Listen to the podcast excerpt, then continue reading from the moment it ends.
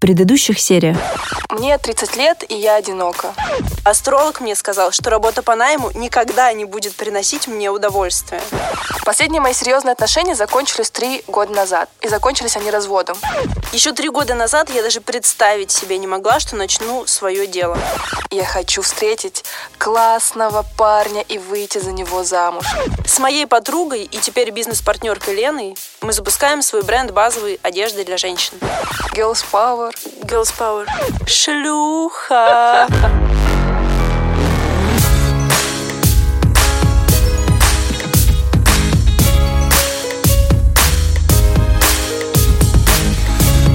Эпизод, который мы записали из страха смерти. Здорово, бандиты! Это Таня и Арюна и наш подкаст-сериал «Акулы фантазирования». Мы сделали большой шаг, выросли над собой и записываем уже второй выпуск. Мы не соскочили, как и было запланировано. Поздравляю тебя, Арюна. Поздравляю тебя, Таня. Мы большие молодцы. Несите шампанское! Здорово, бандиты. Не, у тебя лучше получается. Я в Улан-Удэ родилась. Бандитский город Улан-Удэ. А я в Ленинске. Когда мы готовились к этому выпуску, мы поняли, что ничего не делаем без подготовки. Подготовка. Я завязла в Вики словарь, чтобы узнать, что это такое. Это э, ряд мероприятий. Уже звучит как-то стрёмно.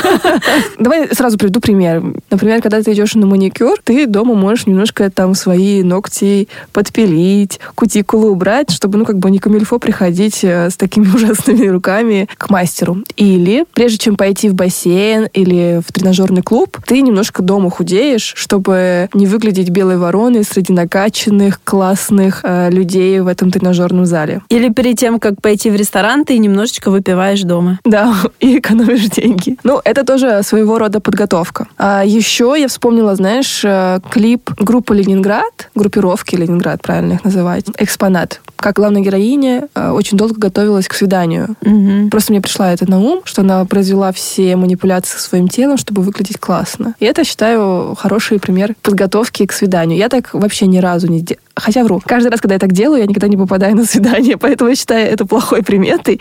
И никогда не готовлюсь к свиданию, а иду так, как я была дома. Короче, э, если честно, я считаю, что вот то, что ты сейчас назвала, это не подготовка, это э, просто проявление невроза. Немножко подпилить ногти перед тем, как пойти на маникюр, это реальный невроз. Это тут надо пойти не на маникюр, а к психологу и пообщаться со специалистом на эту тему. Потом готовиться к свиданию. Ну, окей, допустим, готовиться к свиданию, приводить себя в порядок, это еще можно назвать подготовкой. Еще один пример. Арюна, Арюна подняла руку, даем слово Арюне. Мгм. Да, хочу сказать еще один пример. Когда я хотела перейти в рекламу, я пошла в школу, прежде чем пойти вот в это направление. Хотя я, знаешь, понимаю четко, и очень много моих коллег, которые просто из другой сферы сразу же переходили в сферу рекламы и ничего нормально себя чувствовали без всех тех ценных знаний, которые я получила э, за 4 месяца учась в школе. То есть, по сути, вот в школу, куда я пошла учиться креативу, стратегии и так далее, я получила исключительно, наверное, не знания как таковые, а просто у- Вдохновение. вдохновение и уверенность. Уверенность в том, что когда я приду в агентство работать, Над тобой никто не будет смеяться. да, да, да, да, да, да, да, что когда мне скажут там, что такое, э, там, не знаю, CPC или что такое Big ID, я не буду смотреть, э, вылупив глаза Ну да. э, на человека. Я потом расскажу одну историю очень грустную про то, как я вылупляю глаза.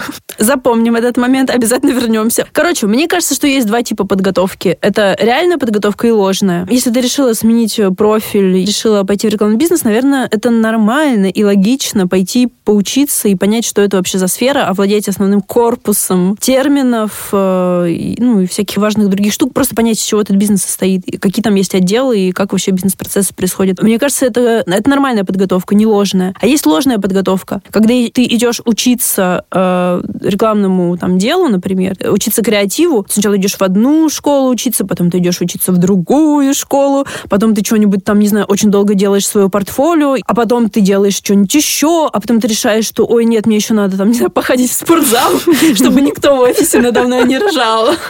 Э, Ведь э, люди из рекламного бизнеса, наверное, все накачанные очень и вообще модные и классные. И эта подготовка реально затягивается. И эта подготовка, вот в этот момент она становится уже фейковой подготовкой, а не настоящей. Когда ты просто оттягиваешь э, э, время перед тем, как перейти к реальным действиям. И вообще учеба, в принципе, часто бывает вот этим вот оттягивателем. С одной стороны, прикольно поучиться чему-то перед тем, как начать это делать. С другой стороны, есть еще такой подход. Есть люди, которые э, начинают делать и в процессе учатся. Если честно, я восхищена такими людьми, и я сейчас стремлюсь сама становиться таким человеком. Я не хочу тратить до хрена времени и и по дороге терять мотивацию. Хочется реально уже сразу начинать делать. Начинать делать, и от этого ты будешь зажжен. Ты будешь делать, ты будешь видеть какие-то первые результаты. А что думаешь? Да, просто это вот привела пример про людей, которые, которыми ты восхищаешься, которые сразу приходят в сферу и там э, начинают работать. Да, и методом а проб, я, проб и ошибок. А я злюсь на таких людей. Ну, злюсь и негодую, потому что я не такая, и, возможно, хотела бы быть такой. Но когда вот человек приходит и говорит, я, ну, там, стажером или еще, или просто там, не знаю, я ничего не знаю, научите меня. И я думаю, ты почему не подготовился? Какого хера? Короче, я злюсь из-за этого, но понимаю, что это супер классный подход, и, возможно, я немножко даже завидую этим классным чувакам, уверенным в себе, крутым, которым mm-hmm. вообще все по боку. Типа, я пришел, научите меня, я классный, я умный, я разберусь по ходу. Я не такая. Мне нужно вот посидеть, подумать. И вот и часто э, моя подготовка может перейти в фейковую подготовку. Я могу очень долго, очень долго запрягать. А потом остаться дома. Вот, да, да, да, да, да, да. Вот это вот в этом вся я. Поэтому нужно, правда, перестать называть подготовкой то, что не является подготовкой, и делать именно те действия, которые приведут потом к результату. Делать необходимый минимум для того, чтобы приходить к действию. Вот я сейчас стремлюсь стать таким человеком. И я, я, я, я, я не стремлюсь, ребята, ни хера. Я становлюсь таким человеком. Ну, смотри, мне кажется, чем старше вот я становлюсь, и, возможно, ты... Ну, я буду говорить за себя. А, не, я только младше становлюсь. Говори, пожалуйста, за себя. Ну вот, э, с каждым годом э, моя фейковая подготовка становится, нам, как мне кажется, реальной. То есть, если я уже решила сделать, то я, скорее всего, буду делать, чем не делать. А если я не делаю, значит, это мне нахер не надо. А может быть, мне просто страшно, что я что-то не успею сделать до конца своей жизни. И умру, так просто планируя свою жизнь. Очень философская мысль, как будто. Да, да, именно страх смерти так действует на нас с Арюной, что мы переходим от э, слов к делу, наконец-то, и начинаем что-то делать. Есть такой совет, который репостят все паблики, бизнес-коучи и инфо-цыгане, как мы. Если хочешь получить то, чего никогда не имел, начни делать то, что никогда не делал. Я решила это проверить на себе. Мою голову распирают полезные знания, накопившиеся за годы работы в маркетинге и пиар. А моя бизнес-партнерка Лена профессионал во всем, что касается производства одежды. Поэтому мы решили запускать наш бренд одежды без долгой подготовки, как мы бы делали раньше. Покупки дорогущих курсов, консультации с экспертнейшими экспертами и бизнес-плана. У нас нет инвесторов, а есть только маленький, я бы даже сказала, крохотный стартовый капитал. Чтобы не влезать в кредиты и не откладывать запуск бренда, мы решили работать по следующей схеме. Отшиваем капсулу из 10 предметов одежды, проводим фотосессию, запускаем страницу бренда в инсте, запускаем промо и тестируем спрос на наш супершмот. По запросу клиентов отшиваем для них вещи в нужных размерах и цветах, а затем самые популярные модели отшиваем большими партиями. И знаете что? Мы уже закупили всю необходимую ткань на нашу первую капсулу и уже отдали вещи в производство. Я даже не знаю, как подчеркнуть всю эпохальность этого события. Таня, то есть вы уже закупили ткань и отшиваете свою первую коллекцию? Да, Арюна. Мы уже закупили ткань и отшиваем нашу первую коллекцию. Я не шарю ни в гольфе, ни в биатлоне, но хочу на примере этих двух видов спорта резюмировать наш подход к делу. В гольфе нужно долго примериваться к каждому удару клюшкой, а в биатлоне нужно быстро целиться, попадать по мишени и бежать дальше, чтобы соперники тебя не обставили. Я выбираю бизнес в стиле биатлона. Играя в стиле гольф, я боюсь потерять мотивацию и в итоге состариться и умереть, так и не ударив по мячу. Молодец. Поддерживаю твой подход в стиле биатлона. Хотя еще вчера ты не знала, что ты именно так... Что это, этот стиль называется именно так. Так я, получается, этот... Вася Лебедев, он кто? Я как он. Автор. Автор концепции. Ёпта. Вот я кто. Чем ты занимаешься, кроме работы? Это второй вопрос, который я обычно задаю на свиданиях. А мой первый вопрос, а сколько ты зарабатываешь? Шучу. А, мой первый вопрос, какие у тебя отношения с твоей мамой? Шучу. Угу. Обычно разговор я начинаю с вопроса, как прошел твой день, чтобы дать возможность разогнаться нашему диалогу. Так вот, я задаю вопрос, чем ты занимаешься, кроме работы? Смотрю на человека и жду. Если он отвечает что-то типа «встречаюсь с друзьями, смотрю сериалы, гуляю», я сразу думаю Скучнило. А бывает ответ еще лучше. У меня нет времени ни на что, кроме моей работы. Тогда в моей голове загорается кнопка «Беги». Мне нравятся люди, которые чем-то увлечены. И я бы хотела видеть около себя увлеченного человека, горящего чем-то, интересующегося. Но тут есть подвох. Я знаю, что могу раствориться в таком парне и сделать его интересы своими. Мой бывший муж любил футбол. И я тоже начала болеть за ЦСКА. ЦСКА всегда будет первым. Так вот, я могла обсуждать игру Загоева или громкий трансфер Головина в Монако. И до сих пор помню, кто такой латераль, что такое офсайд и фэрплей. Потом мы развелись. И с тех пор в моей жизни больше нет футбола. Получается, на тот момент я врала, что он мне нравится, чтобы угодить своему партнеру. Я могу вспомнить, на самом деле, еще несколько подобных эпизодов в своей жизни, но не буду. Поэтому, чтобы не раствориться в партнере, я решила обзавестись своими собственными интересами и увлечениями. Если наши интересы совпадут, классно. Хм не совпадут, ему же хуже. I'm just kidding. Я занялась своим здоровьем и фигурой, достала беговые кроссовки, купила слот на московский марафон. Осенью вот пробегу свои первые 42 километра. До этого я бегала только половинки. А еще я начала ходить в бассейн, занимаюсь там с тренером. Честно, я мечтала об этом с универа. У меня создаются новые нейронные связи, и я прям это чувствую. Отвечаю. А еще я достала свои старые учебники по японскому языку. Надеюсь, что в 2023 году поеду на токийский марафон, и к тому моменту уже буду свободно говорить на японском языке. Акула фантазирования. Это мы. Да. А, и вот теперь я ищу человека, который задаст мне этот вопрос. Арюна, чем ты занимаешься, кроме работы? Работа в проектном менеджменте помогает структурировать жизнь и сделать ее качественнее. Вот такой вот тезис мы с Арюной подготовили э, для этого подкаста. Арюн, что у тебя за истории есть, связанные с тем, как проектный менеджмент реально научил тебя чему-то такому офигенному, и ты прям это применяешь в своей жизни и чувствуешь, какая ты крутышка? Угу. Я подготовила одну историю. А, недавно у моей мамы был день рождения, и она мне дала задание его организовать. Так как я сейчас не работаю, э, времени у меня вагон, мама сказала, давай, давай, дочь, давай, делай. И тут мне очень помогло то, что я работаю в проектном менеджменте. Я подошла к своей маме как к клиенту. Мы заполнили с ней ТЗ, что она хочет, определились с бюджетом. И я ей накидала несколько идей, как можно провести ее день рождения. Она выбрала тот, который ей больше всего нравится. И на каждом этапе планирования этого мероприятия, как я называю, да, этого мероприятия, дня рождения... Я этого под... ивента, я ивента, бы даже сказала. Да, да, да. Этого ивента я маме давала статусы. Ну, типа, мама, я сделала то-то, мама, я сделала все. Это ровно то, как ты работаешь э, с клиентом. Чтобы клиент был спокоен, нужно всегда давать статусы по тому, как продвигается его проект и за что он тебе платит.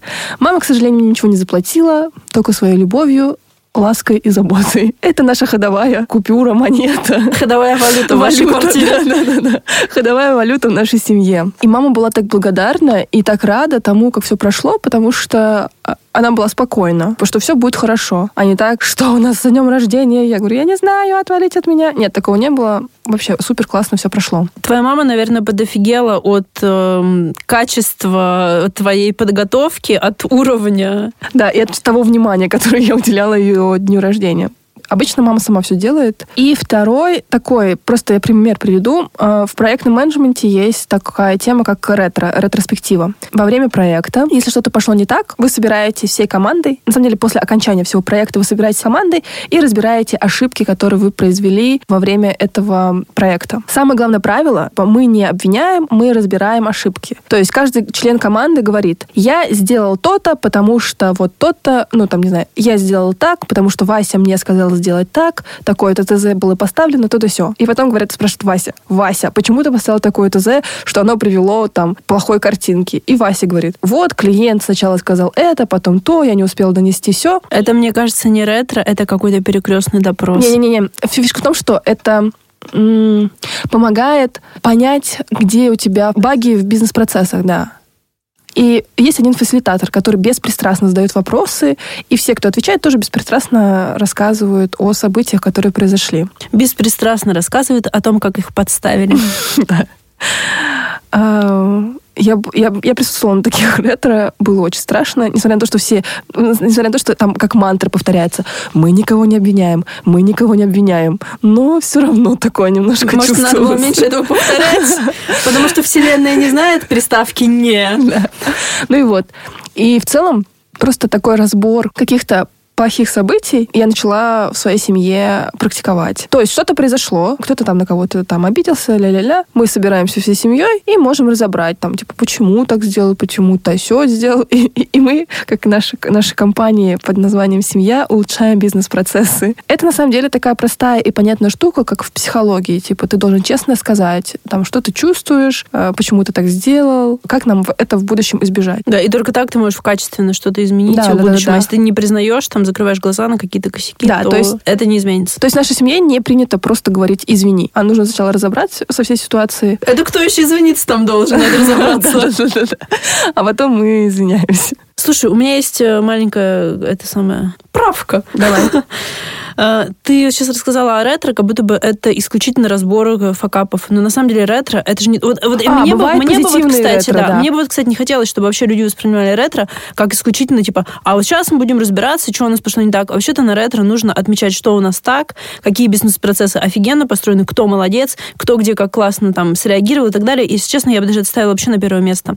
На самом деле, я помню, в агентстве, в котором я работала, мы постоянно говорили, нужно провести позитивное ретро, нужно провести позитивное ретро. И у нас, правда, было куча проектов, которые можно разобрать как пример, эталон того, как должны происходить проекты. Но, естественно, на позитивное ретро никогда не бывает времени. Ты разбираешь только когда горит все, типа, всему. И только тогда такой, что у нас не так. А когда все так, типа пофиг. Но я согласна с твоим тезисом. Спасибо, Таня, за это замечание. В своей семье мы постараемся разбирать и позитивные ретро тогда в этом случае, например, как э, день рождения моей мамы. Мы соберемся и спро... я спрошу мамы, что? Что прошло так? Да, что понравилось, что нужно повторять, что нужно вести как традицию и так далее. Это хороший вообще поинт, на самом деле, мне кажется, он очень сильно улучшает э, отношения внутри не только коллектива, но и семьи, я думаю. А, Тань, расскажи давай свои две истории. Короче, Одна история про коврик для йоги. Напоминаю, что это истории, которые демонстрируют, что работа в проектном менеджменте сделана с лучше. Я вообще занимаюсь йогой. Когда в нашу жизнь пришла пандемия, я йогой заниматься перестала, потому что дел, делала я это с тренером в специальных залах, то есть я не занималась дома никогда. Но потом постепенно пандемия затягивалась и затягивалась и затягивалась, и я поняла, что так жить больше невозможно, мне нужно что-то делать, мне нужно заниматься, черт побери. Чтобы продолжать оставаться такой же красоткой. Быть в тонусе. Да, и, а не деградировать. Сначала я начала с растяжки, ну, там, собственно, с элементами йоги. Потом я начала заниматься йогой, и у меня не было своего коврика для йоги, потому что я всегда раньше занималась в классах, где есть все необходимое оборудование. Я подумала, я не хочу покупать этот коврик, потому что я не уверена, что у меня вообще зайдет это мероприятие, что мне дома понравится заниматься. Э, я подумала, вот я куплю, и мне он будет стоять этот степпер чертов. У меня будет стоять этот э, коврик немым укором или лежать. И мне это не нужно. Сначала я должна убедиться, что мне этот коврик реально нужен. И я сначала прошла марафон по растяжке без коврика. Я бы так его и назвала. Марафон по растяжке без коврика. Я занималась на голом полу, иногда на ковре, когда как приходилось, когда как получалось. Потом я начала заниматься уже конкретно йогой на голом полу. В итоге два-два с половиной месяца э, прошло, и я поняла, что, блин, я даже без коврика занималась. То есть мотивация была настолько сильна, что теперь я понимаю, реально, если я куплю этот коврик, он не будет э, у меня болтаться просто так. И я пошла и купила этот коврик, хотя на самом деле это был подарок на 8 марта. И теперь я занимаюсь. Теперь я занимаюсь на нем каждый день. Уже два дня. А сегодня... Молодец. Далеко не 8 марта. Хочешь, расскажу тебе одну историю, как на самом деле проектный менеджмент сыграл со мной злую шутку. Рассказывай. Это та история, которую ты нам обещала в начале? Ты нам Нет. какую-то историю обещала. Давай быстро расскажу. Давай. Когда я была маленькая, мне, ну, лет пять мне было, я ходила к окулисту, но я была такой пай-девочкой и не умела вообще там, ну, да как и сейчас, не умею отвечать на грубость.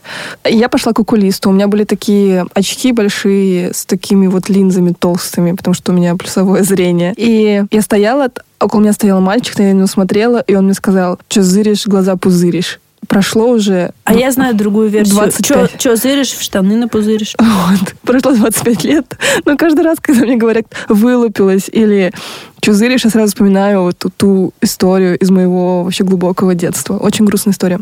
Но сейчас не об этом. Ты, ты, хочешь, ты хочешь отомстить этому человеку да, в я нашем хочу подкасте? отомстить этому человеку. Я Ты просто- придумала остроумный ответ наконец-то через 20 лет. Давай. Нет, Мы ждем его. до сих пор.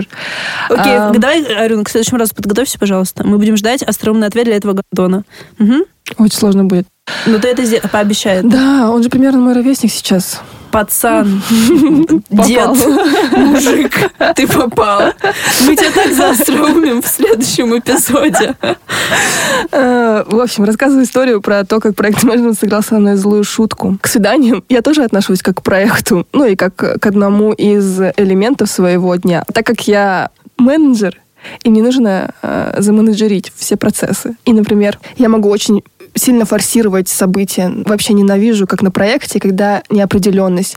Мне нужно сдать статус. Я типа сразу пишу там, так, давай быстро договоримся, когда мы встретимся. Или что тебе интересно, что тебе интересно, т-т-т-т. И я требую ответов быстро. И если мне кто-то не отвечает, я очень сильно злюсь. Но на другом конце провода человек может не знать, что я работаю в проектном менеджменте, и это просто такая специфика, ну вот я такая. Они думают, что я ебан я, которая просто с первого дня наседает на человека и начинает говорить типа, так, быстро, быстро, быстро. И даже однажды я встретилась с парнем, он мне сказал, что это немножко его напугало, моя напористость. А что ты делала? Что ты ему говорила? Прям интересно. Да нет, я просто очень, ну, я хотела быстро все запланировать, понимать статус, когда мы встретимся. Я всегда, я всегда спрашиваю, в силе ли все. Я всегда предупреждаю, если я опаздываю. Я, в общем, я всегда на связи. Еще, знаешь, что самое плохое в проектном менеджменте? Я отвечаю очень быстро людям на сообщения, потому что я работала аккаунт-менеджером, а ты должен всегда быть на связи. И я всегда проверяла сообщения сразу же от клиентов, от, от команды,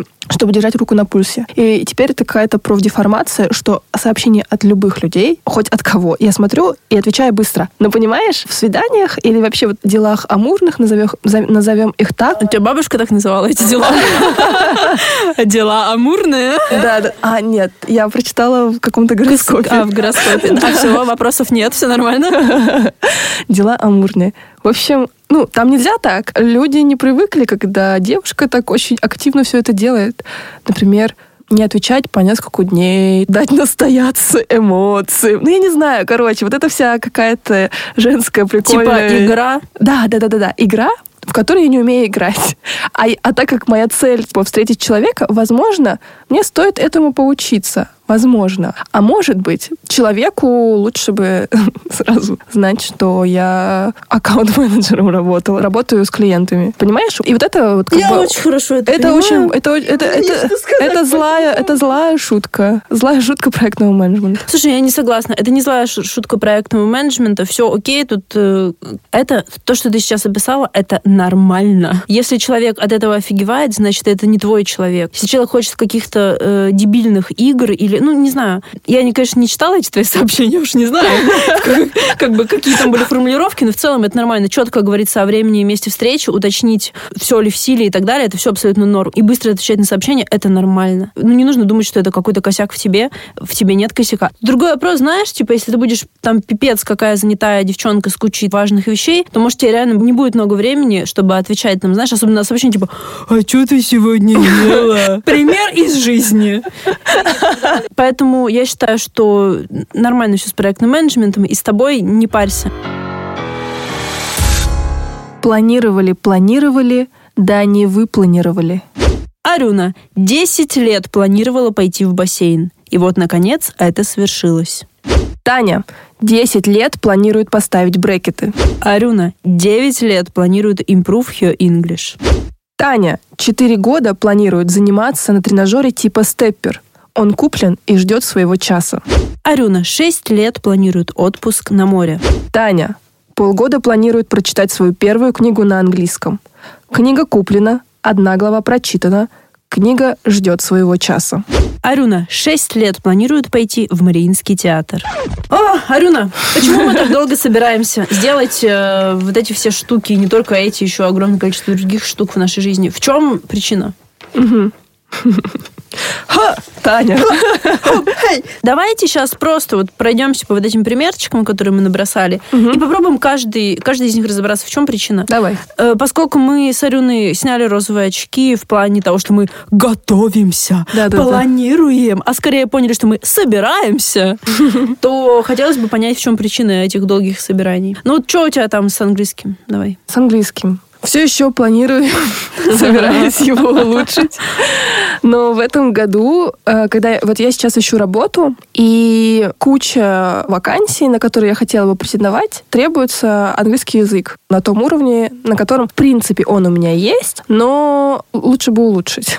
Так как я немножко сомневающаяся, мне лучше опять пойти, поучиться и сказать, да, я владею английским языком на том уровне, на котором я заявляю в своем резюме. До поиска работы я даже не задумывалась о том, что мне понадобится вот эта строчка в резюме. И не просто строчка в резюме, а нужно будет общаться с клиентами на английском, чтобы работать Собеседование проходить. чтобы работать с брендами э, э, иностранными, иностранными, заморскими брендами работать и так далее. Ну да. Просто я никогда раньше не хотела даже претендовать на такую работу. Меня устраивала вполне работа в маленьких компаниях. А сейчас я хочу. И немножко, если честно, злюсь на себя из-за того, что я этим давно не занималась. И вывод такой. Раньше не было мотивации, то есть я даже не, не, не думала и не знала, куда это можно применить. Я могу заказать завтрак, обед, ужин, поговорить э, с человеком, спросить, куда... То есть, то есть ты может быть, может быть тайным гостем, тайным, тайным клиентом, может быть. Могу, да, тайно покупателем. Да, да, да. И этого вполне достаточно было, на мой взгляд. А сейчас понимаю, что нет. То есть мой ответ, у меня не было мотивации и не было нужды улучшать свой английский. Да. Но я, как и многие люди, все равно из года в год писала себе в список на год улучшить английский, заняться английским, пойти в школу по английскому и так далее. И это меня, на самом деле, съедало. Хотя, по сути, не было никакой мотивации к этому. Есть такие штуки, которые мы откладываем, и то, что недостаточно мотивации, это вершина айсберга. А есть еще вот основная часть айсберга, которую я назвала бы маленьким горизонтом планирования. Два года назад я занялась своим английским. На тот момент я его вообще практически не знала, и на тот момент у меня не было каких-то конкретных целей найти работу в международной компании или что-то такое. Это было немножко абстрактно, но я понимала, что когда придет время, когда я этого захочу, или когда придет какая-то такая ситуация в моей жизни, я хочу быть к ней готова, а, именно поэтому я не ждала момента, когда тук-тук-тук ко мне постучится э, клиент международной компании, нужно будет защищать презентации на английском, а начала заниматься этим заранее. Другое дело, что я не успела. И к тому моменту, когда мне реально э, нужны были эти знания, мой английский не был еще достаточно хорош, чтобы, ну, прям свободно разговаривать, и именно прям на, на профессиональные темы. Завтрак я тоже могу заказать, но как рыба в воде себя чувствовать пока не могу, но вот очень так активненько над этим работаю. То есть ты тоже можешь быть тайным покупателем в ресторане. Да, я могу быть тайным покупателем. Если вам нужен тайный покупатель, Обращайтесь к нам. Да. В. Европе. Я хочу в Париже. А правда, там надо знать французский? Ну, я на этом уровне знаю французский, чтобы быть тайным покупателем. Сейчас разберем поход в Мариинку. По сути, это вообще такая, такое плевое дело. Пойти, купить билеты и посетить Мариинский театр. Нет ничего проще, чем это действие. Но я почему-то собираюсь Ну да. уже 6 лет. С момента, как я переехала в Санкт-Петербург. И когда я начала размышлять на тему того, почему я так долго это откладываю, я пришла к выводу, что на самом деле я и не хочу в Мариинку, но... Не очень-то и хотелось. Вот именно. Вот именно, Мариинка. Мне не очень-то и хочется смотреть твои прекрасные балеты и слушать твои За шикарные много оперы. тысяч рублей. Да. Просто этот, этот пункт в, моей, в моем списке находится только потому, что он там должен быть, на мой взгляд. Любой человек, который посетил Санкт-Петербург или живет в Санкт-Петербурге, обязан посетить Мариинский театр. Это сокровище, это достояние Санкт-Петербурга, и стыдно там не побывать. Поэтому я также этот пункт переношу из списка в список и думаю, надо купить, надо купить, надо купить, но так и не купила. Было бы здорово сходить на свидание в Мариинский театр, считаю. И давай, раз уж мы начали с меня, я еще про свой пункт расскажу про море. Давай. Угу. Этот пункт я даже разбирала с психологом и очень сильно плакала, когда я осознала истинную причину, почему я не пошла, не еду на море, а, потому что мне кажется, что я не заслужила отдых на море, потому что море — это такой чил, это, ну, прям, чтобы хорошо отдыхать, нужно заслужить это. Нужно хорошо поработать. Нужно типа. хорошо поработать, да. А вот я на протяжении уже скольки лет, там, шести лет, получается, да, на протяжении шести лет я плохо работаю. Вот как я переехала в Питер, я плохо сука, работаю. В, в кавычках, мы понимаем это. Арина очень хорошо работает. Да. Ла. Работала. То есть мой подсознательный запрет ну на отдых на море. Ты недостойна, ты недостойна отпуска на море, якобы. Якобы, да. Очень грустно это осознавать. Нужно это Это очень круто, что, это, что ты это можешь произнести вслух, что ты раскопала эту тему и можешь об этом говорить. Это очень круто. Большая работа. Спасибо, Таня. Аплодисменты! А, давай теперь перейдем к себе. Расскажи про брекеты, почему ты уже 10 лет не, не ставишь брекеты, хотя, по сути-то, это просто решиться и поставить, mm-hmm. как и с Мариинским театром. Да, просто взять ну, конечно, и купить билет. То же самое, да, абсолютно то же самое. Купить билет в Мариинку и поставить брейки, это действительно нет никакой разницы. Вообще никакой. И ставить я хочу ради галочки просто, потому что так принято. Короче, Почему я не ставлю брекеты? Понятно, что это дорого, это заморочено. Но дорого — это не та причина, по которой я их не ставлю. Деньги не проблема, деньги не проблема, деньги куплю, хотя это реально дорого. Представляю. Я провела такую параллель. Поскольку брекеты — это безумно заморочено, там, возможно, нужно будет еще делать какие-то операции, удалять какие-то зубы. У меня ни разу ничего, таких серьезных операций, как удаление зубов, у меня не было. То есть это целый прям геморный гемор. Их нужно носить минимум годика два. Провела параллели между поставить брекеты и родить детей. Типа, мне пока хочется пожить для себя, а вот потом я поставлю брекеты и буду уже жить для своих зубов. И последний пункт еще один пункт, да, который хотела разобрать, это тут степпер мой, который я купила несколько лет назад, тренажер, на котором надо ходить и худеть. Я этот тренажер использовала последний раз, может, два года назад, может, три, я, я не помню. Это было очень давно. То есть, когда я его купила, я чуть-чуть на нем позанималась там несколько раз. Я вроде как корю себя, типа, Таня, ты же хочешь похудеть, вот у тебя есть степпер, пожалуйста, надела кроссовочки, стала и пошла, и пошла под сериальчик. Но я этого не делаю. Я поняла, что, возможно, этот степпер — это навязанное желание. Ну, типа, не похудеть навязанное желание, а похудеть, занимаясь на степпере, это навязанное желание. То есть мне кто-то когда-то его посоветовал, я его купила, но по сути он мне нахер не нужен. Мне нужно какое-то другое средство. Я же, в общем, хожу гулять, многочасовые прогулки. И этот вид релакса и похудения меня устраивает. Но ходить на степпере мне не нравится. Это безумно, бесконечно скучно. А еще мне некуда его поставить. Я боюсь поцарапать ламинат этим степпером. Короче, и на самом деле Походу, мне нужно просто вычеркнуть. Вычеркнуть этот степер из своей жизни, забыть о нем и даже не тратить э, время и энергию на мысли об этом хренове степере. А мне кажется, это, знаешь, участь всех тренажеров. Такие же, такие же истории я слышала и о э, велосипедах, и о беговых дорожках. Вот знаешь, Они тоже если бы у меня стоят. был эллипсоид, мне кажется, я бы на нем занималась. Эллипс... А вот мне кажется, тебе блин, кажется. Пиздешь. Потому что, когда я ходила в качалку, был, был такой эпизод в моей жизни, угу. который длился полгода. Я там занималась на эллипсоиде после, ну, типа, в качестве кардио. И на степпере ходила. Да, это, кажется, только действует в качалке. Магия тренажеров. Магия тренажеров да, да, и да. проклятие тренажеров домашних. Угу. Они прокляты. Мы должны снять это заклятие с тренажеров. Как? Расколдовать их, я не знаю. Продать их. Может, поцеловать на тренажер. Чтобы он превратился в предметы интерьера в настоящий тренажер. Да, это очень смешно. С вами были «Акулы фантазирования» Арюна и Таня. Встречаемся через две недели. Подписывайтесь на наш инстаграм Yo Sharks Podcast. Ссылка в описании. Мы с вами надолго. Надежность — это про нас. Если мы решили, то мы сделаем. Если мы решили, то мы соберемся и сделаем. Мы все спланируем и сделаем. Все спланируем, соберемся, обсудим, еще раз обсудим, еще раз соберемся и сделаем. В следующей серии. Что значит просто и что значит сделай? Не просто, и я ничего делать не буду. Я думаю, как так? Я же крутой специалист или нет.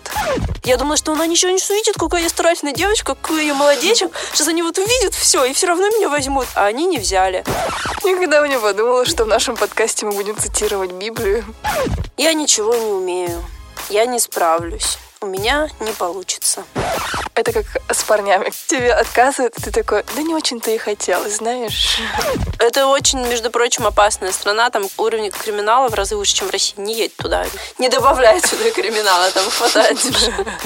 Об этом можно послушать в собачьих подкастах. Советую В всем. собачьих подкастах, э, которые Арюна в будущем планирует запустить прям много собачьих подкастов, где она будет рассказывать про личные границы собак и так далее. Да.